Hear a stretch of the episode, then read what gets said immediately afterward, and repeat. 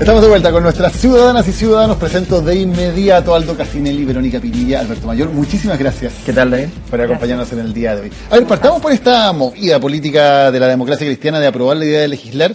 ¿Qué está en juego? ¿Qué hay detrás de esto, Alberto? Bueno, eh, es difícil saber qué es lo que está en juego. Yo tengo la impresión de que la, la, la democracia cristiana está actuando como si estuviéramos 10 años atrás. ¿En qué sentido? Hace 10 años era muy razonable movidas de esta naturaleza porque no tenían costos, porque la de ser un partido de tamaño muy grande, y por tanto los aliados tenían que aceptarlo. Entonces no había costo político real porque el aliado no se iba a tirar encima a decirte, oye, pero ¿cómo haces esto? qué sé yo. Desde el punto de vista de la teoría de juego, es una buena jugada, pero desde el punto de vista de una política con ciertos niveles de ideología, no es tan obvio. Hoy día el PS no está solo, no está solo en su espectro, tiene cerca a varios otros partidos, movimientos que suman un porcentaje muy importante de la votación. Por tanto, si la DC hace una jugada de esta naturaleza, el PS no está obligado a ceder. Eh, y eso ha cambiado. Yo creo que la DC se equivocó sencillamente. Verónica, ¿se equivocó la DC? O Yo creo que fue un error de la democracia cristiana haber actuado de la manera como actuaron. Primero, yo creo que hay un tema de forma que es muy complicado hoy día. Las formas hacen el tipo de política que esperaríamos, digamos, ir construyendo en, en, el nuevo sistema político. Y eso ha generado repercusiones no solamente porque cambiaron la posición, sino más bien porque no informaron en el momento que debieron, haberlo hecho y en definitiva genera una mirada de futuro bien compleja, porque cómo vas a confiar ¿ah? en una coalición o en una oposición donde no es posible llegar a acuerdos mínimos. Yo creo que la DC va a sufrir todo el bullying del mundo en este minuto, pero es consecuente con algo que definió al final del gobierno anterior, que es el camino propio. Yo creo que eso es lo que está marcando hoy día. Y lo otro que me parece interesante y que eventualmente lo vamos a ver en el futuro es que, y esto tiene que ver con la directiva de la, de la democracia cristiana, con el presidente y la mesa, es que frente a la posibilidad de que en la sala algunos de sus parlamentarios votaran a favor de la idea de legislar, eh, prefirieron hacer un acuerdo institucional que permitiera agrupar al partido, a la democracia cristiana, en una decisión como esta. Uno debería pensar que la democracia cristiana negoció algo con el gobierno, consiguió algo con el gobierno o no, que es una decisión que ellos toman por efectos más bien internos de estrategia. Yo creo que aunque hayan negociado algo, no puede ser algo demasiado importante como para justificar el, el o sea, evidentemente lo que no se negoció es un cambio de coalición. Eso para empezar. Eso no está sobre la mesa porque la DC nunca se ha atrevido a dar ese paso. Y, y la verdad es que eh, el camino propio es una tesis que, que, aparece en algún momento hace ya, la vez anterior de modo explícito, pero antes ya estaba. Desde el momento de Orrego y compañía, ya estaba la tesis del camino propio. Y así les ha ido. Esa es la verdad. Entonces es muy curioso que insistan en una tesis que ha sido ostensiblemente un fracaso, donde el partido tiene una capacidad de gravitación en el, eh, en, el sistema político chileno cada vez menor y donde efectivamente está administrando una, una situación más bien de decadencia. Yo creo que, yo creo que hay un comportamiento que no tiene, no tiene explicación más allá de lo que sociológicamente se entiende, que es como la costumbre, el hábito de creer que siempre son el partido grande. No sé, yo, yo creo que es complicado. Yo creo que ahí sí hay una suerte de que la democracia cristiana quiere ser hoy día un partido bisagra y quiere, quiere llegar a ciertos acuerdos que le permitan eh, alcanzar sus propios objetivos ¿ah? en términos de cuáles son sus prioridades políticas. Pero creo que en el escenario político actual, eh, donde estamos, se está reconstruyendo una nueva oposición, también es un poco difícil establecer prioridades de qué coalición, qué partido quiere qué y cómo se llega a ese acuerdo. O sea, no basta confirmar hoy día un documento, un papel, una declaración. Creo que la conformación de una oposición, y yo a eso le restaría un poco también la gravedad al tema, eh, requiere tiempo, requiere maduración, requiere conversación, eh, y eso está dado por la necesidad hoy día de priorizar. ¿Qué priorizamos? Priorizamos crecimiento económico, priorizamos equidad, priorizamos en definitiva eh, un país que sea democrático, obviamente liberal, o estamos por grandes transformaciones. Y yo creo que esa está hoy día la definición de la oposición y que obviamente es más difícil poder alcanzarla.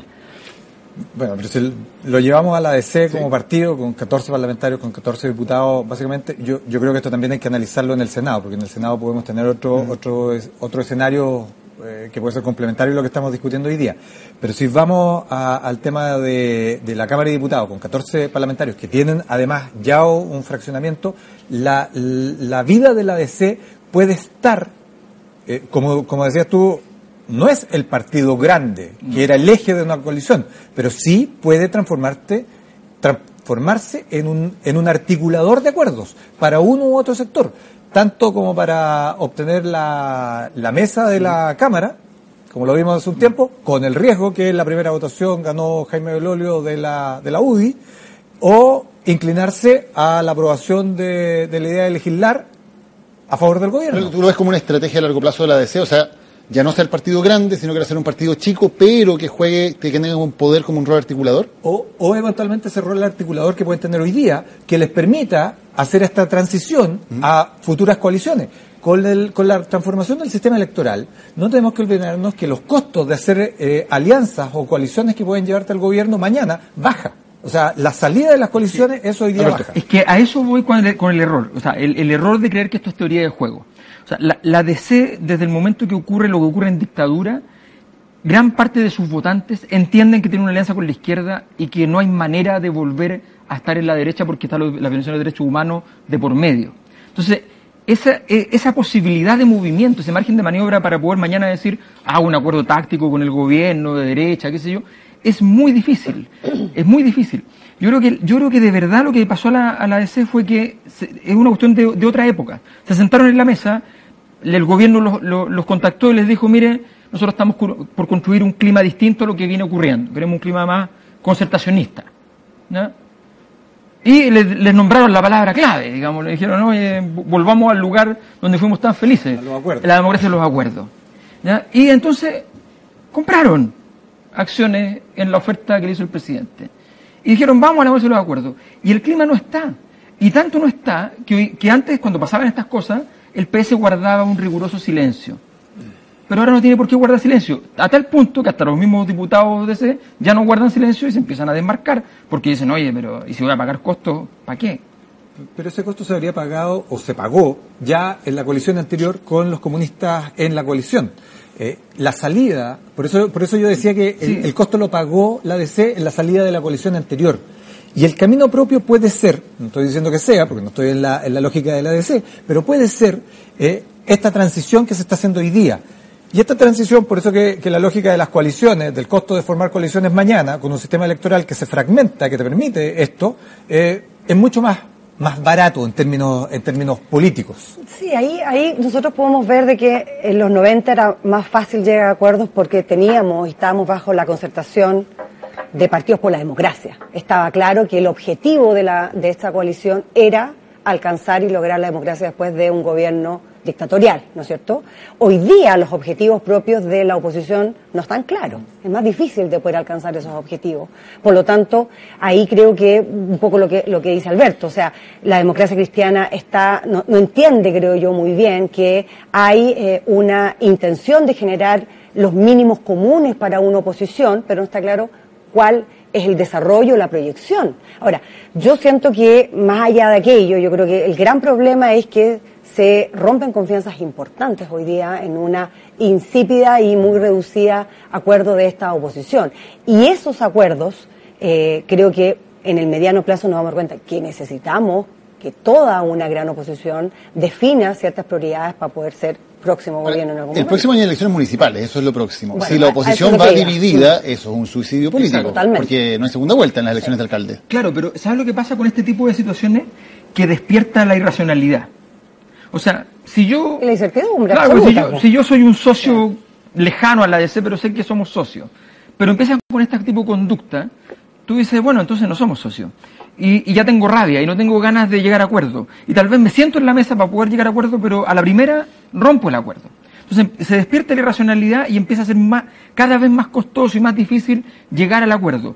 Y cuando tú además negociaste y no llegaste a acuerdo, es peor todavía la situación. Entonces, en la práctica, el, produce un clima que es imposible. O sea, el, Frente Amplio fue un gran debate interno, por ejemplo, que se hacía con la DC después de las votaciones que hubo en el verano y resulta que entonces se dice, no, nos salimos y después dicen, ya, volvamos, y ya, retomemos la relación. Y a la primera de cambio, a la primera de cambio, donde aparece un tema importante, nuevamente se destruye después de que le pasamos en el fondo fue Insisto. infiel la DC al Frente Amplio pero, de Es que la insisto, conversación. Más o sea, se quedaron con, el, con- con la presidencia de la Cámara y luego votaron en No, contra, pero más, para otro más lado. allá de eso, yo insisto, una cosa es un acuerdo en el papel, ah, que tú lo puedes firmar, y otra cosa es lograr acuerdos mínimos para una coalición. Aquí no estamos hablando de que está una coalición definida. Yo tampoco pretendo defender lo indefendible, pero sí creo que todavía hay un camino por recorrer. Recordemos que el año el, el último año el gobierno de la presidenta Bachelet teníamos una, un- una propuesta, el gobierno tenía una propuesta para una reforma de pensiones importante, ni siquiera salió la comisión, porque el propio gobierno o integrantes del propio gobierno tampoco fueron capaces de poder apoyarlo. Entonces, estamos en un proceso de transición importante y yo creo que hay que mirarlo de esa perspectiva. ¿ah? Pero, pero yo creo que más allá que la DC le sea infiel a, a la oposición o al Frente Amplio, el Frente Amplio le ha hecho harto bullying psicológico o, o acoso psicológico a la DC desde que estaban eh, en el gobierno. ¿Por qué? Porque claramente ahí hay un espacio político y a la DC la tironearon. Y, la DC marcaba el centro y fue eje de la concertación. Fue junto con el Partido Socialista eh, quienes conformaron esa coalición tan exitosa que tuvo Chile. Pero después cuando tú le empiezas a pegar a ese partido, obviamente que ese partido toma la decisión de no estar contigo. Entonces tú es infiel. Sí, es fiel, pero porque se aburrió que le siguieran pegando. Bueno, pero, pero igual se llevaron gustosamente los cargos Ah, correspondientes. bueno, bueno, eh, hay, hay sea, mucha- hay muchas situaciones en- donde en se termina- Un poquito- un poquito más Mira complejo cómo- el escenario, ¿ah? Y- No, en todo caso hay un escenario, o sea, lo que hay que entender en términos de sistema de partido es que hay un escenario muy distinto, muy distinto.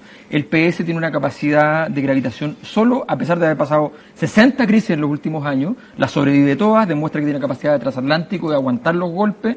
No le pasa lo mismo al PPD, el PPD tiene una crisis mucho más pequeña y se, tiende a hundir.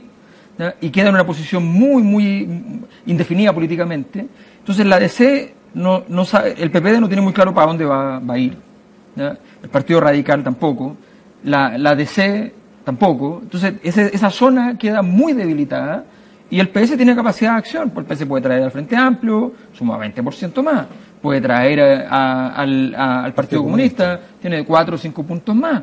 Puede, puede traer Sí, al pero- PRO de Marco pero tampoco- Enrique. Pero también es más difícil traerlos a todos. O sea, también hay, hay, hay una definición y hay una, hay una de- elección. La municipal digamos. producirá milagros al Eh, respecto. Bueno, puede ser, pero, pero tampoco yo creo que la seguridad está disponible pa- a todo. ¿no? no creo que tú puedas poner en un saco eh, con gran cantidad de propuestas y gran cantidad de partidos sin tener claridad de cuál es el proyecto político. O sea, nosotros no podemos no tener un proyecto político desde la oposición, estoy hablando. Y yo creo que eso, eso O sea, la derecha tiene, mismo- tiene un lío mucho más grande, tiene que, que meter a Cast en medio de todo lo que lo que, lo que, lo que, lo que dice, La, la cuál es el orden. La o sea, coalición Chile Vamos está bien ordenadita con O sea, CAS ¿cómo- en un lado y con la ¿Cómo oposición dividida en Cast tres. y José Antonio Cast van a convivir en un mismo proyecto político? Pero, pero no está adentro O sea, José no, Antonio. no, no, no puede ser que valga de nuevo esta cosa de los apellidos, Pero, tiene que haber otra cosa, ¿no? Pero esto, esto y todo lo que estamos conversando ha dejado en evidencia la lógica de las tres oposiciones, para dejarlas en tres oposiciones hoy día. Y, y en las próximas elecciones, estas tres oposiciones vamos a ver cómo funcionan. Eh, antes había un, un elemento que te aglutinaba, que era el poder y la posibilidad de alcanzar cupos importantes de poder que estaban en los cargos básicamente de elección popular, eh, alcaldía, eh, parlamento. Hoy día eso se ve mucho más, mucho más difícil de lograr. Y cuando se ve mucho más difícil de lograr, eso también dice o te lleva a decir, mira, ¿cómo nos arreglamos entre nosotros? Y no como un grupo cohesionado, entre, entre grupos más pequeños. Y, y ahí empiezan a surgir otra, otra, otra pasó lógica. lo mismo y peor. Peor. tenía, el jefe de la oposición era el ministro de Interior, o sea, era... Y eso es lo que vamos a ver muy ahora. complicado para ella. No creo que, que el ministro Chávez sea... No, no, no, no, en, en la oposición, lo que vamos a ver ahora estás es... diciendo una cosa muy grave. Son declaraciones No, lo, que vamos, lo, lo que vamos a ver con la oposición eh, en términos de cómo se va a articular para alcanzar, Claro. eh, sobre todo, no solamente las municipales, eh, las gobernadores, los gobernadores regionales, que son sumamente importantes. Tú tienes tres regiones que pueden marcar la diferencia en términos de, de votación. Aldo, Verónica, Alberto, muchísimas gracias por habernos acompañado en el día de hoy. Gracias a ustedes también por habernos acompañado en 360. Mañana otro tema tocado en profundidad. Buenas noches.